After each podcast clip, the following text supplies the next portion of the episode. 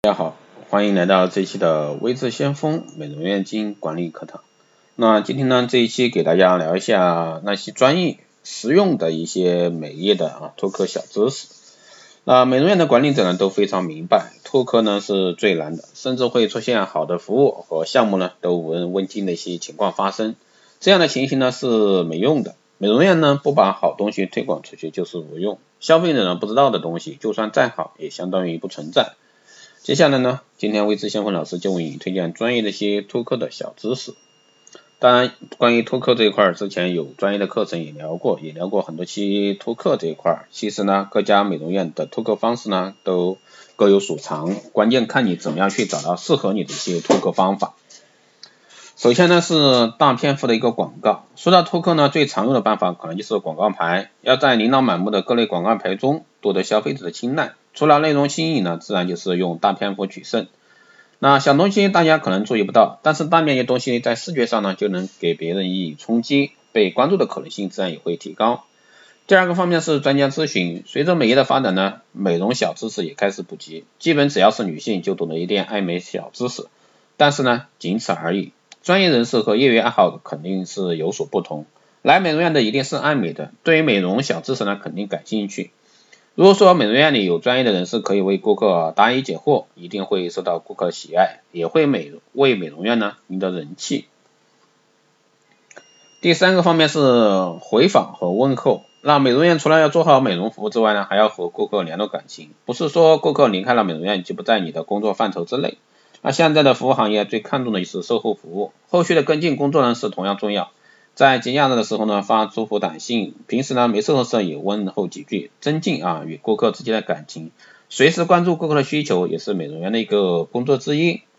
也是美容院最常托客啊常用的方法之一。关于这一块呢，那后期我会开专业的课程，在千聊或者说荔枝上啊去进行专业的讲解。如果说大家感兴趣的话，可以到时候加微信关注。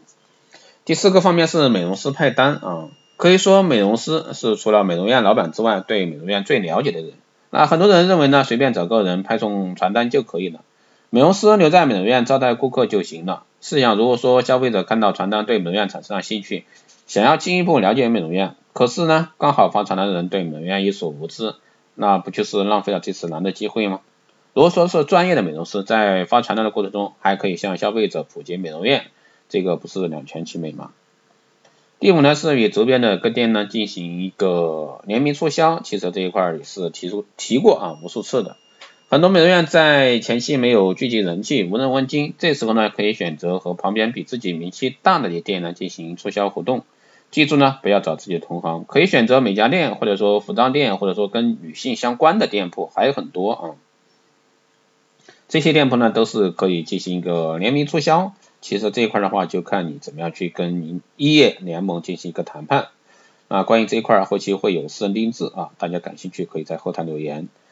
最后呢，就是提供美食美容食谱，这个是最重要的啊，这也最重要的，这个也是我在我的生活美容课堂里面讲的最多的。那很多人觉得美容院是做美容服务的，不是餐馆，为什么要提供餐食？不仅麻烦呢，还会影响美容院卫生。但是美容呢，不仅仅是面部、皮肤保养，还要注重食补。如果说美容院能够推出相应的食谱，内外结合，让顾客的美容效果更加明显，也能得到顾客的一个信赖，那其实这一块呢，关于美容食谱这块，你完全可以把它做成附加值，也就是说不收费的，免费的，只要你来就会有这方面的一个隐私服务，但前提是呢，你要找专业的人士来这在这一块养生食谱这一方面去做做功夫，特别是些高端大的一些会所啊，你更要注重这一块，你就在你的美容院划一块区域来专做这一方面。我相信对你的一个美容院的一个业绩提升会非常高的一个业绩。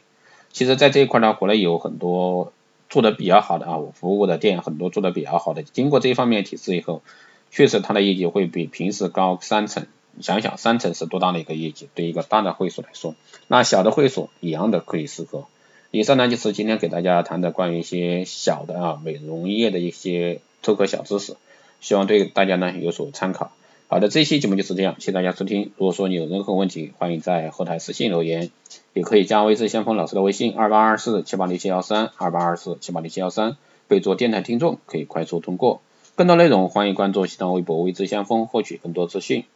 如果说你对我们的光电医美课程、美容院经营管理、私人定制服务感兴趣的，欢迎在后台私信位置向锋老师报名。好的，这一期节目就这样，我们下期再见。